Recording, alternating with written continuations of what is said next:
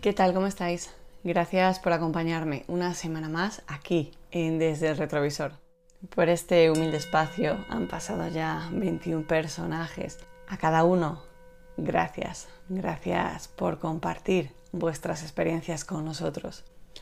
Me quedo con grandes momentos, con entrevistas que resultaron tan íntimas que no pudimos emitirlas. Y también por esos momentos en los que pues la felicidad nos emocionaba, incluso en plena charla. Me quedo con todos vosotros y con ganas de más. Por eso hoy es un hasta aquí. Es una pausa bien merecida para respirar, para seguir trabajando en este proyecto que me llena de valentía por el simple hecho de haber decidido empezar a hacerlo es algo que lleva, bueno, que llevaba en mi cabeza unos cuantos años y no es hasta que lo llevé a esa parte del corazón, el que siempre dice la verdad, en el que, bueno, pues he dado ese paso para llegar ahora hasta vosotros. Es momento para parar y para analizar cómo, cómo seguir el proyecto, cómo hacer de alguna manera pues que sea rentable todo el trabajo pues que conlleva semana a semana. En la cita anterior Desde el Retrovisor compartíamos el tiempo con dos amigos peregrinos. No sé si lo recordáis, si no, te invito pues a que lo veas. Teníamos a María y a Sergio que hacían el camino Sanabres y como no podía ser de otra manera para este cierre de primera temporada Desde el Retrovisor, pues nos hemos ido a Santiago de Compostela.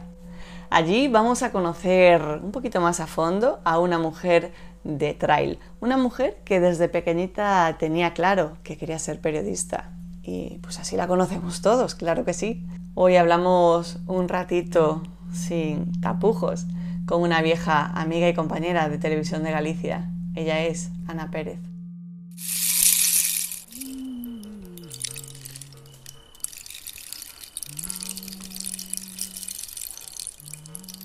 Ana, ¿qué tal? ¿Qué tal?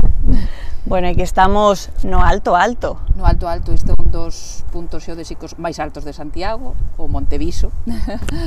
e o que ten as mellores vistas, por certo, é unha recomendación, se, ven, se vides a Santiago, tedes que subir ao Monteviso. Aparte de que hai unha senda agora que se acaba de poñer en marcha, que é a senda mitolóxica, eh, que bueno, a, é apta para pequenos e maiores e aos pequenos lles gusta moito, hai distintas postas con seres mitolóxicos eh, que te vas atopando polos distintos camiños e ademais o principal do Monteviso son as vistas. Son é o único punto que ten as vistas as mellores vistas de Santiago porque é unha vista 360 espectacular. De, de feito, estamos vendo só unha parte. Só unha parte, sí, sí. eh, quizáis, a, bon, claro, por cuestións de luz e demais, pero pois xa o ensinaremos. Exacto, que non se diga. Que, que a vista que temos da Cidade da Cultura, da Catedral, mm, temos enfrente o, o Pedroso, temos detrás o Pico Sacro, é dicir, mm, Santiago polos catro costaos. Estábamos antes a, a comentar un pouco dende cando hai que, que nos coñecemos, xa choveu, ata xa nevou. Eh, fixo de todo, fixo de todo. pero seguimos sendo jóvenes e lozanas. Hai moitos anos que nos coñecemos, pero sí. como se si non pasaran, como se si non pasaran. Estamos facendo reconto un pouquiño. Eu cheguei a, a TVG aquí a Santiago pois no 98. Chegabas uns, un, un par de anos antes, non? Foi un par de anos antes porque eu en realidad empecé no 96, eh, enganchei xa as prácticas de fin de carreira na TVG, en informativos, e despois mm, ampliaron un mes máis a delegación de Vigo e aí xa mm, pois o primeiro contrato foi en febreiro do 97 e ali quedei, estiven 6, 7 anos na delegación de Vigo unha etapa maravillosa, por suposto, na que máis aprendín, creo que da, da profesión porque nas delegacións se traballa moito moito, moito. E, mm, e dai foi no 2001 me vin para Santiago e a partir do 2001, 2002 eh, pois empecé, bueno, na delegación sí que xa facía pantalla, pero no 2002 foi cando empecé a, a presentarse a informativos aquí, e como digo, desde aí xa o gran slam teño, mm. porque pasamos, ou pasei por todos, creo que todos os espazos informativos, eh, tiven a sorte de, de, de pasar por todos, e de todos aprendes, claro, mm. e de todos sacas experiencias. Aí está, tan importante, verdad, aprender en cada, en cada cousa que se fai. Exacto. Exacto. E sobre todo a sorte que tiven é de estar sempre moi a gusto cos equipos cos que me tocou estar. A verdade é que pasei etapa, xa digo, a da delegación foi maravillosa. Eh, tampouco podo esquecer que para min unha escola fundamental antes de chegar a Galega foi a Radio Televisión Municipal de Tui, na que tiven a oportunidade de participar xa na creación incluso, cando comecei a estudar a carreira e para min foi a verdadeira, mm, quizáis incluso antes que, que a Tere foi a verdadeira, onde fixen a, a, a verdadeira carreira, porque na facultade é todo moi teórico, pero despois pois, ponte diante dun micro e sacar adiante un programa mellor de 4 horas, un magazín como facíamos, de 4 horas de, de radio en directo, eh, a teoría quedas un pouco curta. Cambia, non? cambia todo, sí, sí, ¿verdad? cambia todo. Mm. Eu lembro que o primeiro programa de radio que fixen, que eran, xa digo, mm, naquele momento creo que o primeiro foi de dúas horas, levaba absolutamente escrito todo, ata o saúdo, o de vos días levaba o escrito. Un guión, vamos, eh, medidísimo. Despois, evidentemente, xa das lugar á improvisación e, e e xa cando te establas, pois es, es quen de seguir un guión moito máis ah, escueto, non? Sí. Pero, pero sí, esa foi a miña primeira gran escola, a verdade. Que destacarías ou con que te quedarías pois de cada unha de radio ou de tele? Xa non de periodismo en sí. Mm. Iso xa ibas por aí, pero xa non. Habría moito que rascar aí. Porque desgraciadamente a profesión está un pouco denostada eh, e desvirtuada últimamente Pero fíxate, eh, na radio, ti, eh, traballei nesa etapa na, na radio local de Tui, e sempre me gustou moito. Nunca volvín, só estivera un mes facendo unha sustitución logo na Radio Galega en, en Vigo, pero sempre foi un medio que me encantou e que, sempre, que me, vamos, é apaixoante porque é moito máis directo o feedback co ointe eh, se percibe moito máis, evidentemente falas con eles cando hai chamadas en directo, eh, aí notas se te están recibindo ou está chegando a mensaxe ou non. Eh, para min a radio é apaixonante, pero bueno, evidentemente na tele levo 25 anos. eh, bueno, gústame, tamén, claro. Tamén, sí, senón malo. Pero a, pero a radio ten esa inmediatez, esa capacidade de que entras por teléfono e está sucedendo algo e estálo contando no momento, que a tele, pois, claro, técnicamente necesita un, unha marxe de tempo maior e, e máis tecnoloxía. Mm pero, pero a radio a, a maxia ademais de mm, intentar transmitir as cousas o que está pasando e que a xente se xenere esa imaxe a, co que ti estás eh, eso, contando de palabra eh, tamén require un esforzo como xornalista maior, evidentemente. A tele xa falan por si sí soas as imaxes, non? pero na radio hai que narrar todo eso que estás vendo e que está sucedendo. Entón, como xornalista, eu creo que a radio é un medio moito máis intenso, digamos. Sí non se ve o aire, o vento, pero ves, o meu pelo non se move demasiado, zoa. pero exacto, pero seguramente que se está que sí, se está escoitando. E unha recomendación por os que se lles ocurra subir ao viso que veñan abrigados, porque de camiño, como hai que subir bastante, e bastante empinado, entras en calor, pero unha vez que chegas aquí sí. arriba, sempre sopra o vento. Sí.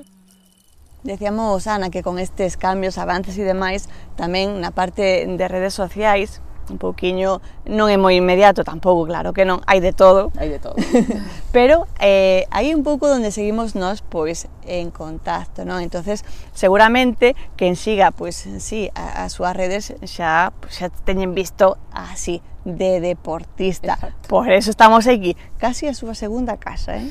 Sí, sí, o monte é prácticamente a miña segunda casa desde aí uns anos para cá que, que sí, que descubrín que, que é unha disciplina que me, que me encanta, que me, que me apasiona e donde me sinto, donde te sintes libre, donde te sintes en contacto coa natureza, e iso aporta moito. E, e sí, nas redes, sobre todo últimamente, creo que o que máis colgo, non? Que é a miña actividade trailera.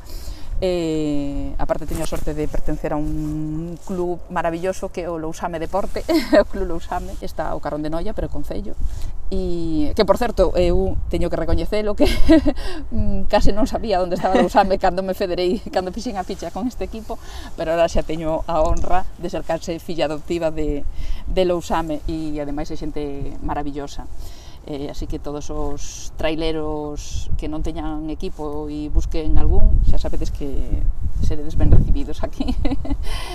e si o que decías das, das redes ademais é que unha, bueno, eu inicialmente era como mm, algo así anecdótico, pero creo que mm, para a profesión tamén é unha fonte de información fundamental e despois que agora se non estás en redes é que non existes prácticamente.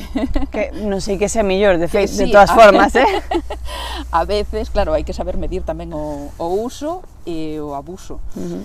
Entón, pero, pero sí, creo que agora mesmo, tanto a nivel informativo como a nivel comercial, se non estás en redes, unha empresa que non está en redes, mm, eh, mm. case como que non existise, non? Sí.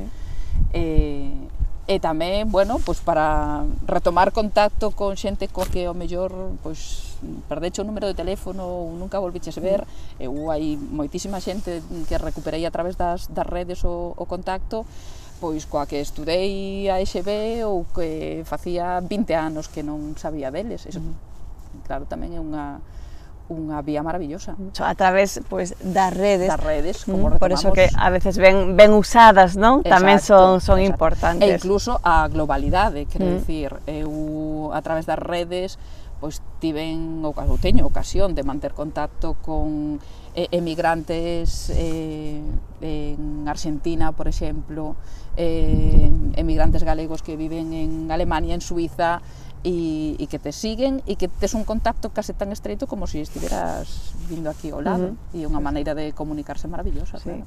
Sí, sí. ¿Todavía no has empezado a seguir el canal? Te invito a que lo hagas, que le des a la campanilla, que te suscribas y así estarás informado siempre de todos los vídeos que subimos. Ana, un poquinho con respecto, bueno, pois o tempo da galega, distintos compañeiros da TVG, que mm. ese día como que si sí, o visten de negro, eh, con lemas, sin lemas, pero si sí, benras negro. Que A que debido? Pois isto comezou alá polo ano 2018 eh, imitando un pouco a iniciativa que tiveran os traballadores de, da Corporación de Radio Televisión Española que naquel momento pois estiveron case dous meses eh, pedindo que o goberno desbloqueara o nomeamento dun novo Consello de Administración e da presidencia da, da corporación que fose máis profesional e, e un pouco para lograr a pluralidade e a independencia dos medios públicos do, do poder político.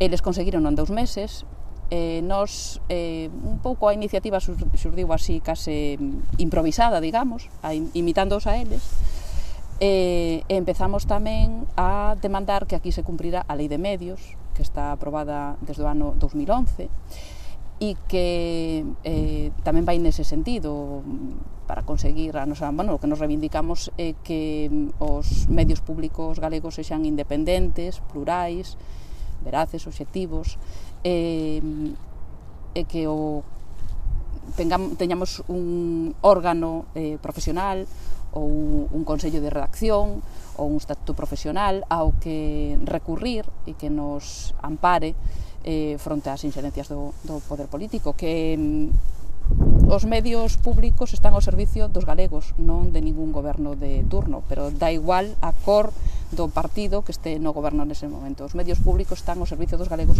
e non dos poderes políticos. Entón, eh, pedimos que se cumpla esa lei de medios que mm, se está incumplindo xa digo desde o ano 2011 levamos con unha dirección xeral eh, sen renovar desde o ano 2009 eh, e unha serie de incumprimentos eh, de, de, de algo que está escrito e aprobado que é a Lei de Medios de 2011 eh, e que non pedimos nin cartos, nin melloras salariais, nin melloras eh, nas nosas condicións de traballo, bueno, que en, en parte sí, as condicións de traballo, que traballes a gusto e que che deixen eh, desenvolver a, a profesión eh, que para o que estamos, e, e que os galegos se sintan representados nos seus medios, que sexamos o referente para eles e non que sexamos un altofalante do goberno de, de turno.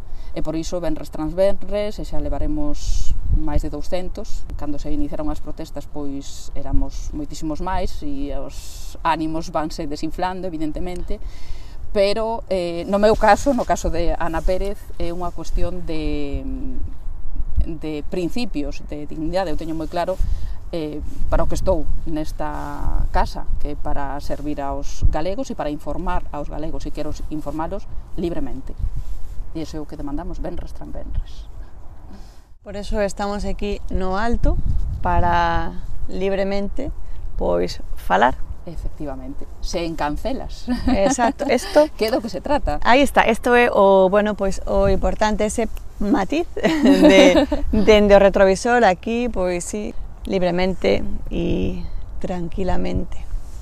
Sin redes, eh, simplemente conversando, comunicando, sí, do mellor pois, xeito posible. É simplemente, eh, vamos, eh, eu como entendo a, a profesión, contar as cousas tal e como pasan, sen dándolle o mesmo protagonismo a unha parte que a outra, contrastando as informacións que non haxa ningún tipo de inxerencia, nin directrices de ningún tipo.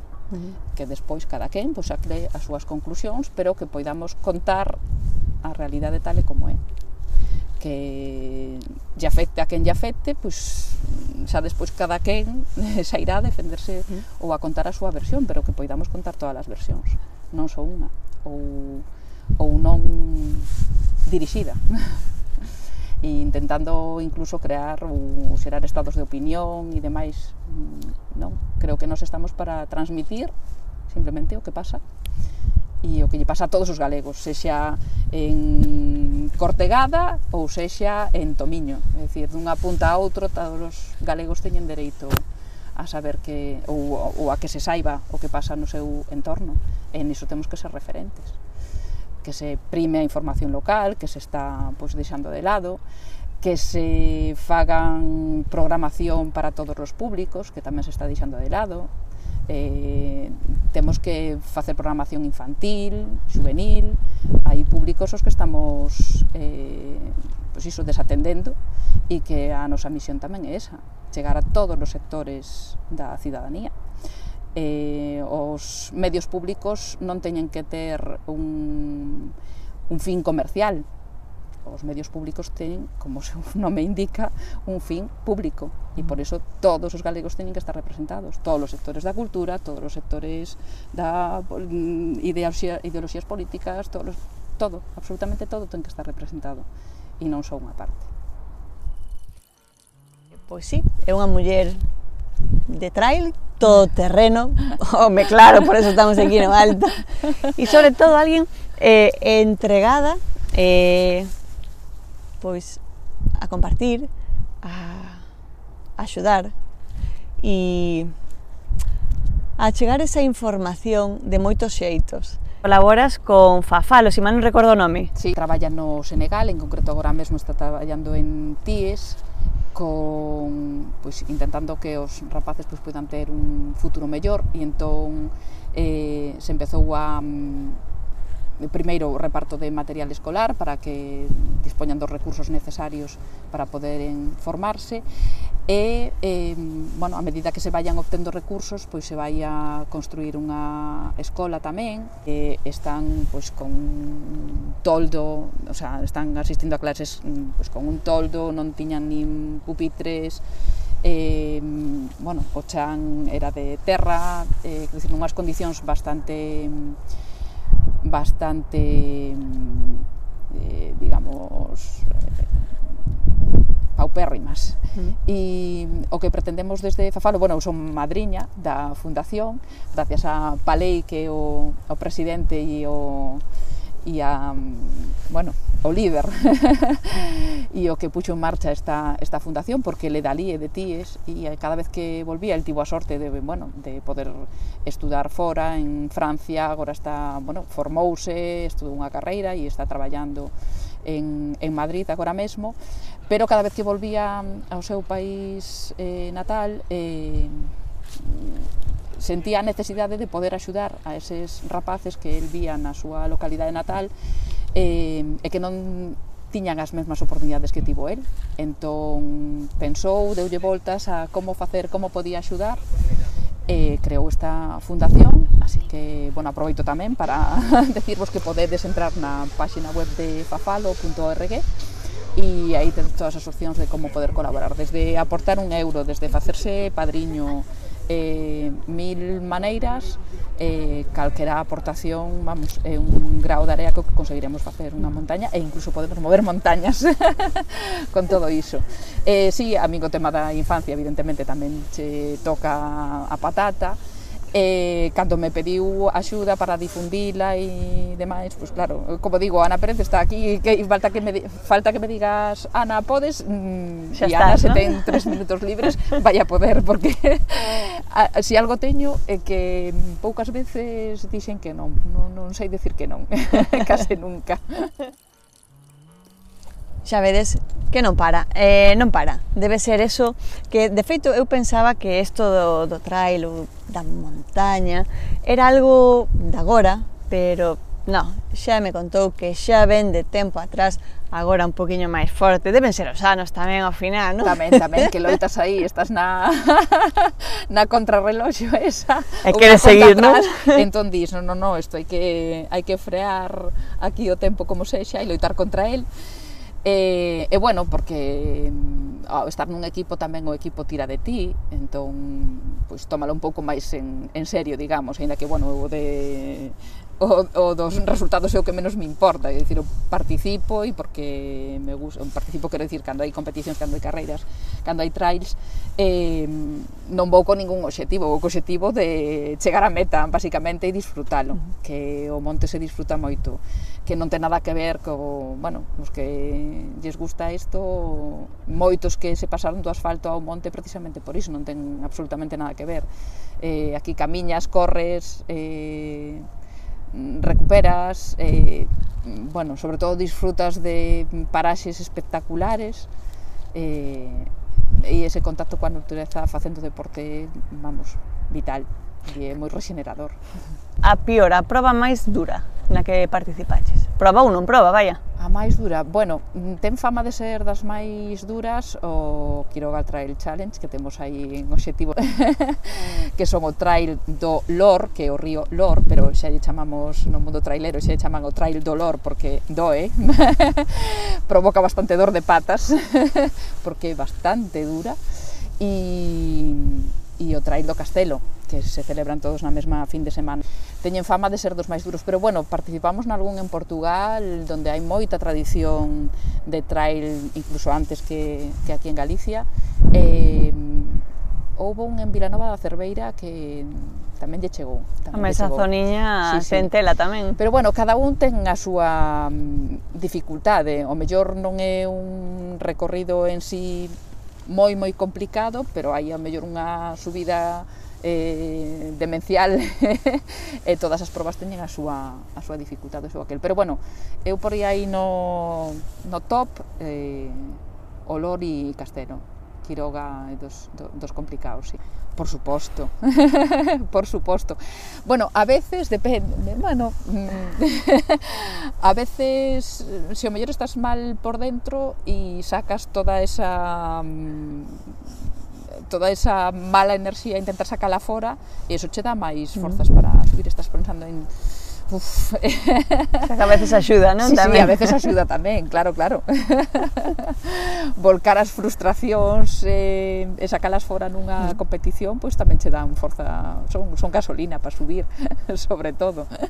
Porque as baixadas, xa, bueno, a min, personalmente, que me gustan as baixadas, que cando baixamos como as cabras, tal cual por, por baixadas casi imposibles mm. ás veces eh, esas son as que máis as que máis me gustan, pero as subidas hai que tirar moito de, de, de motor, como digo eu eh, fai falta ser un barreiros moitas veces para, para son dos vos, sí. dos que nunca rompen. Dos que nunca rompen, exacto. Eu, como digo, como son do porriño e dura como a pedra, Está. como o granito, pois aí nos mantemos. Pero bueno, o granito tamén rompe, eh, que eu na última proba na que participei en Padrón me lesionei, e agora estou aínda en proceso de recuperación. Claro, e iso leva tempo porque leva, leva. por moitos é o corpo e o corpo vai nos avisando. Exactamente.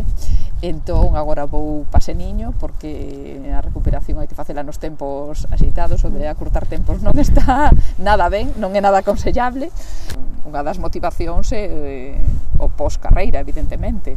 As cañas cos amigos, cos, cos demais participantes e o churrasco, por suposto, que non falte. Hai que recuperar a enerxía gastada. Ao final, sempre que ir tamén, eh, porque ves, no? eu como son músico veño por a comida, non? Efectivamente, sí, sí, tal cual, tal cual. A parte gastronómica tamén é unha parte importante da competición. É unha parte máis, non? É unha parte máis, exacto. Sempre vai a engadida. Todavía no lo has hecho, suscríbete al canal, dale a la campanilla para que te avise cuando subamos un nuevo vídeo. ¿Quieres colaborar con mi proyecto? En la página web y aquí abajo tienes también el cómo hacerlo. Oxe, xa vedes que levamos un pouco de aire, bueno, está dando de cara, sol tamén, eh, sí, eh, móvese un pouquiño a cámara, tamén é certo, pido disculpas. Retrovisor sin retrovisor non ten xeito, verdad? Non teria sentido. Entón, aquí está o retrovisor. A ver se si damos enfocado un pouquiño para que vexades, vedes?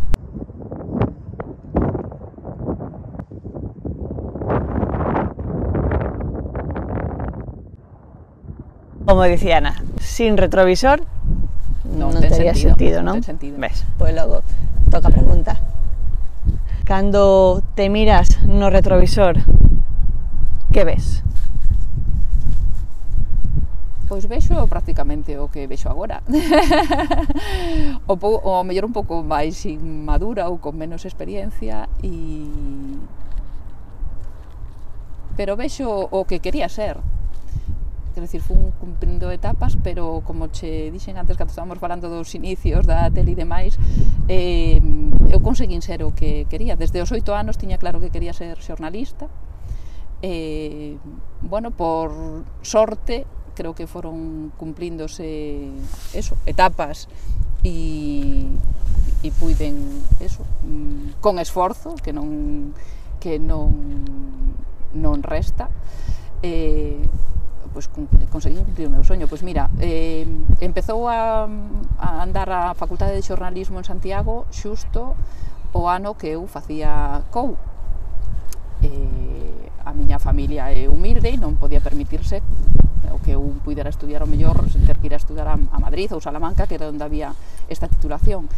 Eh, foi un golpe de sorte que empezase aquí en, en Santiago e poder estudar xornalismo.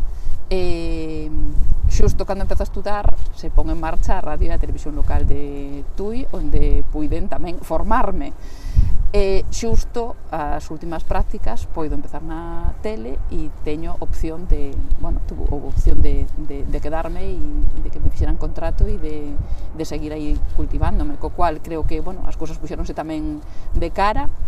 E traballei, traballei duro, creo que, bueno, ninguén me, me, me pode decir que, que, que, que non traballara todos estes anos e que non e que non demostrar o que me gusta a profesión.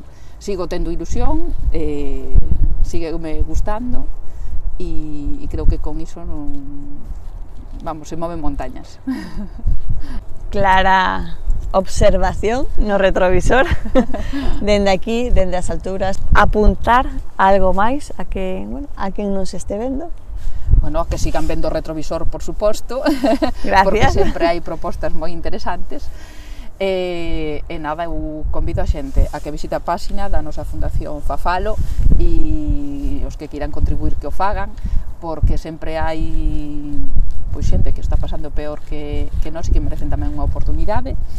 E, e nada, os que queiran seguirme nas miñas redes sociais pois aí estedes abertas para, para seguirme. Creo que xa dende aquí, dende as alturas solo nos queda decir gracias e ata gracias. a próxima. Durante estos 24 episodios de Desde el Retrovisor, pues he estado haciendo todo lo mejor que lo he sabido. Te pido disculpas, pues, pues sí, por cada error también cometido. Mi intención siempre ha sido pues, acercarte a distintos personajes y mi labor en este proyecto pues, ha sido toda. Preparar pues, lo que es la charla, con la que íbamos a, compartir ese tiempo de grabación, también de revisión, de montaje. Falta pues detalles, detalles quizá también de pues para compartirlo pues en redes o donde sea, en modo de publicidad, infinidad de opciones que sé, tengo claro que no he hecho. Tendremos nuevos personajes y nuevas maneras de hacerlo. Si quieres ser parte pues, del proyecto, puedes hacerlo de distintas maneras, pues vía PayPal, conocido ya Bizum también, desde la propia página web. Puedes colaborar con lo que puedas, con lo que quieras, con lo que te nazca. El mundo del autónomo es complejo muchas veces y tenemos que estar buscando pues más cosas, más cosas que, bueno, pues que hay que dedicarle tiempo, hay que dedicarle esfuerzo y energía. Y a veces pues no se produce ese intercambio necesario. En mi caso yo me olvido muchas veces de pues de esa parte y a final de mes tenemos que llegar todos.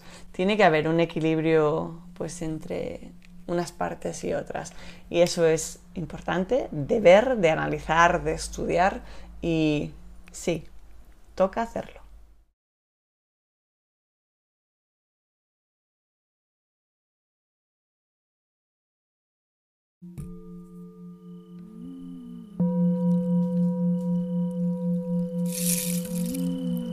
Ayunada.